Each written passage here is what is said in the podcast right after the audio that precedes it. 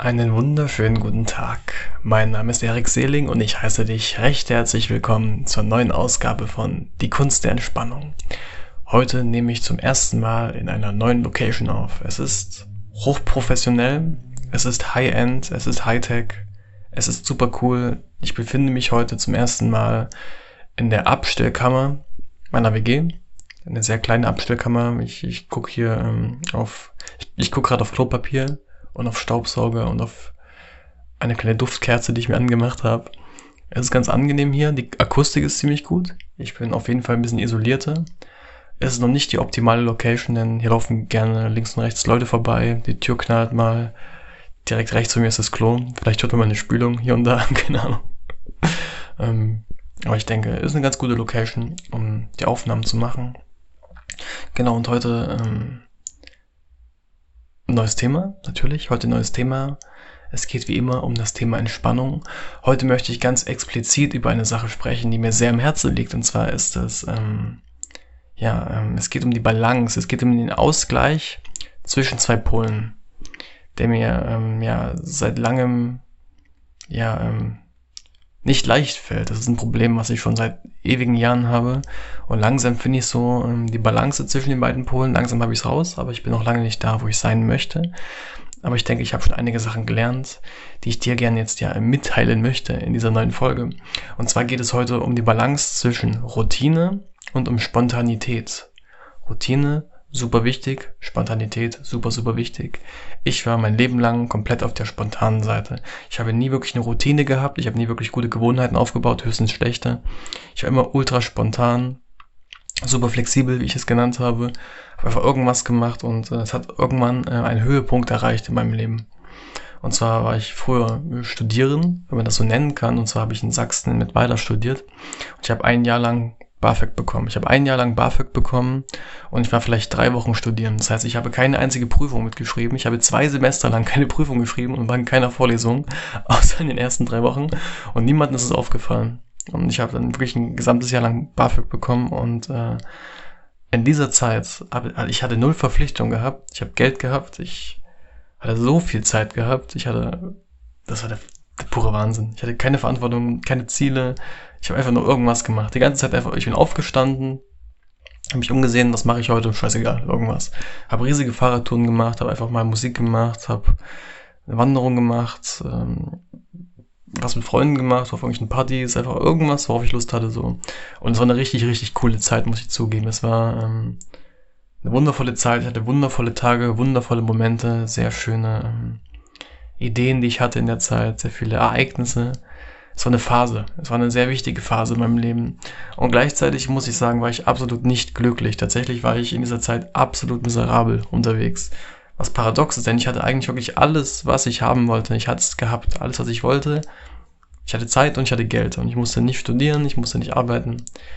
Das ist eigentlich der Traum, das ist eigentlich die Utopie. Aber warum war ich nicht glücklich? Warum war ich nicht zufrieden mit mir selbst? Warum habe ich so sehr gelitten in der Zeit? Wie gesagt, nicht immer. Es gab ein paar richtig schöne Tage, aber wirklich der Durchschnitt, muss ich zugeben, war nicht sehr angenehm. Und ich denke, es lag daran, dass mir ja Routine gefehlt hat, Struktur gefehlt hat. Und ich denke, Routine und Struktur kommt von ganz alleine, wenn man ein ganz bestimmtes Ziel hat. Und damals war ich ziellos. Und wie gesagt, ich habe es Flexibilität und Spontanität genannt aber eigentlich war ich ziellos und hilflos und bin umhergeirrt, umhergetrieben. Von jedem Windstoß habe ich mich äh, wegdrücken lassen. Ich war komplett ungegroundet, flatterhaft. Ähm, ja, und deswegen habe ich mich sicherlich nicht sehr gut gefühlt deswegen. Es gab sicher auch andere Gründe, aber das war mit der Hauptgrund aus meiner Sicht. Mir hat das Ziel gefehlt. Und jetzt habe ich einige Ziele. Ich habe viele Ziele. Ich habe eine ganze Liste von Zielen. Ich habe, ich glaube, vier Listen insgesamt, voll, also vier Seiten mit äh, Punkten, mit Zielen, mit Träumen, die ich mir aufgeschrieben habe. Und jetzt, dadurch hat sich eine sehr ähm, konkrete Struktur entwickelt in meinem Leben. Dadurch hat sich eine sehr konkrete, ähm, ein sehr konkreter Be Gewohnheitsablauf entwickelt. Das heißt, ich komme jetzt von Arbeit nach Hause. Ich habe jetzt entschlossen, Vollzeit zu arbeiten. Zum ersten Mal wirklich richtig in meinem Leben Vollzeit arbeiten ist für mich äh, eine riesige Veränderung. Ich komme, also ich, ich äh, wache morgens um sieben auf, gehe auf Arbeit und dann bin ich ungefähr um fünf zu Hause. Das ist für viele normal. Ich finde es total krass. Also es ist unvorstellbar für mich. Ich muss sagen, am Anfang habe ich sehr gelitten. Jetzt habe ich mich dran gewöhnt und ich kann auch sagen, das könnte ich mein Leben lang machen, wenn mir die Arbeit wirklich Spaß machen würde, wenn ich bei der Arbeit wirklich irgendwas geben könnte. Das kann ich nur bedingt bei meinem momentanen Job. Ich möchte mich jetzt nicht ausheulen. Der Job ist gut. Er hilft mir. Er gibt mir Geld. Er gibt mir die Möglichkeit, ja, hier in Leipzig zu wohnen. Gibt mir die Möglichkeit, diesen Podcast aufzunehmen. Gleichzeitig denke ich, das ist absolut nicht die Berufung, die ich da habe. Es ist nicht wirklich eine Herausforderung. Es ist wirklich nur Mittel zum Zweck. Genau, wie gesagt, dadurch, dass ich jetzt so begrenzt Zeit habe, in meinem Leben so begrenzte Freizeit und gleichzeitig so große Ziele, so ambitionierte Ziele, hat sich ganz automatisch eine Struktur und eine Routine entwickelt. Das heißt, ich komme nach Hause und ich habe so eine große Gewohnheitsliste an meiner Wand hängen. Aktuell stehen drauf, wenn ich jetzt alles auf die Reihe bekomme, einmal Sport, momentan ist es Kraftsport, Körpergewicht, dann habe ich Tanzen, dann habe ich Lesen, dann habe ich Podcast aufnehmen und dann habe ich noch ähm, Meditieren, genau. Ich glaube, das sind die fünf Sachen. Ja, das sind die fünf Sachen. Und ich nehme mir für, jede, für jeden Punkt eine halbe Stunde Zeit. Ich habe einen Timer, stelle einen Timer eine halbe Stunde und dann arbeite ich diese Sache eben ab. Wenn du halt um fünf nach Hause kommst, dann diese fünf Sachen hast und eine halbe Stunde das Zeug ab, ab, ab, abarbeitest, jeweils in einen Punkt, dann zwischendurch, zwischendurch dir noch Essen machen musst, vielleicht noch Freunde hast, mit denen du dich treffen möchtest oder andere Sachen hast neben diesen fünf Punkten, da ist die Zeit echt schnell weg. Das heißt, ich, ich muss Gewohnheiten aufbauen, ich muss mir eine Routine aufbauen, um diese Sachen zu erreichen, um ja, diese Sache ausführen zu können. Anders könnte ich das gar nicht. Wenn ich nach Hause kommen würde, einfach irgendwas machen würde, einfach mal aufs Handy gucken würde, mal eine Stunde lang Netflix gucken würde, ähm, einfach mal rumlaufen würde und mit irgendwelchen Menschen reden würde, ich würde keinen Schritt weiterkommen im Leben. Und ich will jetzt nicht sagen, du musst dir Ziele setzen, du musst übelst krass produktiv sein, das kann dein Leben auch ziemlich ruinieren. Wenn du übelst fokussiert auf Ziele bist und den jetzigen Moment verpasst und nicht mehr flexibel bist. Und da wären wir jetzt auch schon bei dem Hauptthema. Und zwar, es geht um die Balance. Wie kann man diese beiden Sachen ausbalancieren?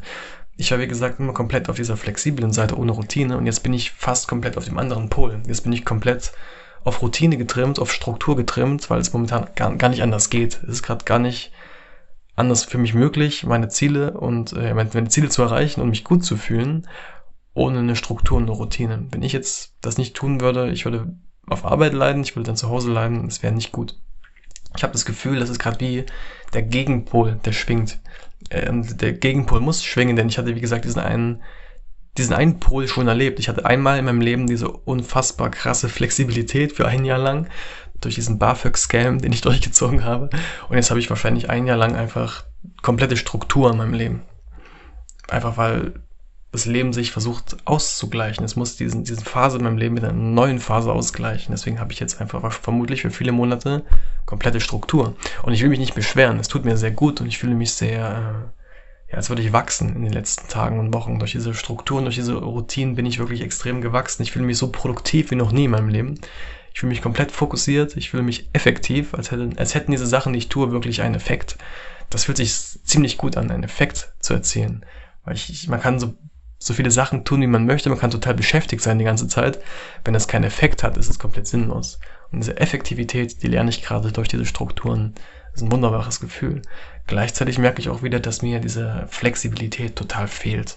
Und ich denke, ich mache das jetzt immer so. Das war ein Tipp von meinem Life Coach. Ich kann tagtäglich strukturiert und routiniert und äh, gewohnheitsbedingt arbeiten und funktionieren. Und am Wochenende oder an einem Wochenende Tag, je nachdem, kann ich komplett loslassen und mich komplett fallen lassen, richtig flexibel sein und spontan sein. Einfach am Sonntag oder am Samstag komplett machen, was ich möchte. Ohne Vorgaben, ohne Ziel, einfach komplett Bauchgefühl, intuitiv handeln und leben. Und ich denke, wenn ich das gut balanciere, das Wochenende mit dem Arbeitsleben und das Vollzeit, ja, das, Voll, das Vollzeitarbeiten mit meinen Routinen at home, ich denke, das kann sehr gut Hand in Hand gehen, wenn ich die richtige Balance finde. Und dann kann ich mich auch ziemlich entspannen, weil auch Entspannung kann Gewohnheit sein. Ich mache jeden Abend, bevor, bevor ich einschlafe, die Kopfhörer aus. Ich, ich höre keine Musik mehr abends. Ich ähm, mache mein Handy auf lautlos, auf Flugzeugmodus und dann habe ich eine feste Zeit. Ich gehe jetzt immer um elf ins Bett, um, stehe um sieben auf, damit ich meine acht Stunden bekomme. Und dann lege ich mich genau um elf hin und dann achte ich auf meine Atmung. Das ist meine Routine, meine, meine neue Gewohnheit zum Einschlafen. Einfach nur auf die Atmung achten. Das mache ich jeden Abend und ich mache nichts anderes, solange bis ich einschlafe. Und wenn ich nicht einschlafe, dann achte ich auf meine Atmung so lange, bis der Wecker klingelt. Das ziehe ich eiskalt durch, weil ich nichts Besseres zu tun habe.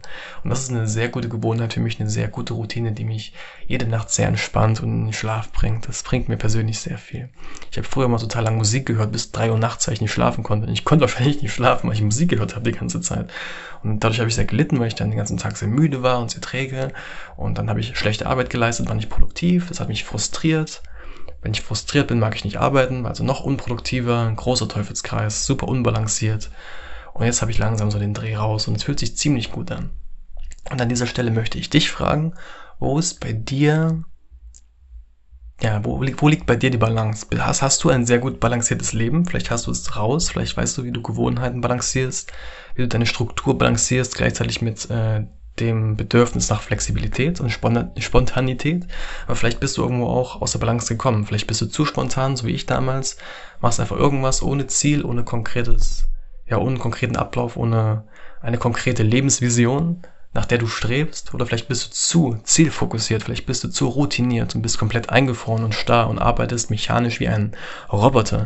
Ich denke, das ist auch nicht sehr schön. Und ich dachte, wie gesagt, immer Entspannung ist, wenn du komplett flexibel bist und komplett ähm, ja, in den Tag hineinlebst. Mittlerweile denke ich, es kann extrem entspannend sein, eine Routine zu haben, Gewohnheiten zu haben. Denn Routine ist für mich ein Gefühl der Sicherheit. Ich weiß genau, was ich tun werde morgen. Ich weiß genau, was ich übermorgen tun werde. Und zwar meine Routine folgen, meinen Gewohnheiten folgen.